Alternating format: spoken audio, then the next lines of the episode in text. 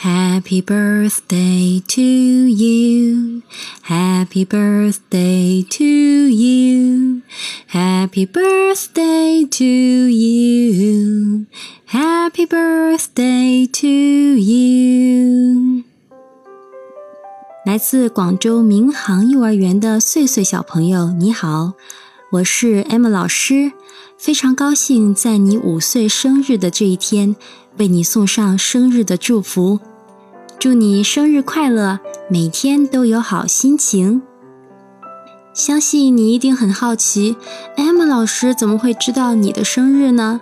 其实，Emma 老师的祝福是你的爸爸给你安排的一份惊喜礼物。早在你生日的十几天之前。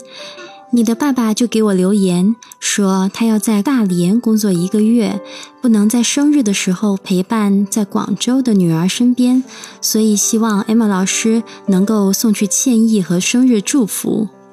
我相信听到这里，岁岁一定感觉到了爸爸对自己浓浓的爱。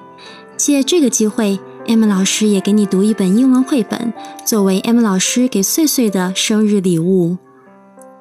这是来自于着名的绘本大师 Eric Carle 卡尔爷爷的经典绘本。Brown bear, brown bear, what do you see？如果岁岁也会读的话，就跟着我一起读起来吧。Brown bear, brown bear, what do you see? I see a red bird looking at me. Red bird, red bird, what do you see?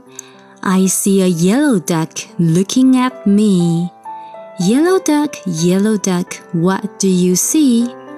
I see a blue horse looking at me. Blue horse, blue horse, what do you see? I see a green frog looking at me. Green frog, green frog, what do you see? I see a purple cat looking at me. Purple cat, purple cat, what do you see?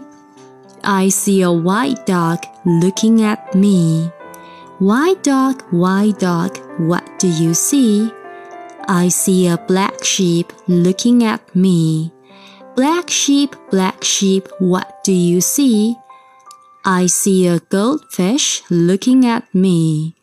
Goldfish, goldfish, what do you see? I see a teacher looking at me. Teacher, teacher, what do you see? I see children looking at me. Children, children, what do you see? We see a brown bear, a red bird, a yellow duck, a blue horse, a green frog, a purple cat, a white dog, a black sheep, a goldfish, and a teacher looking at us. That's what we see. The end. Happy birthday to you. Bye bye.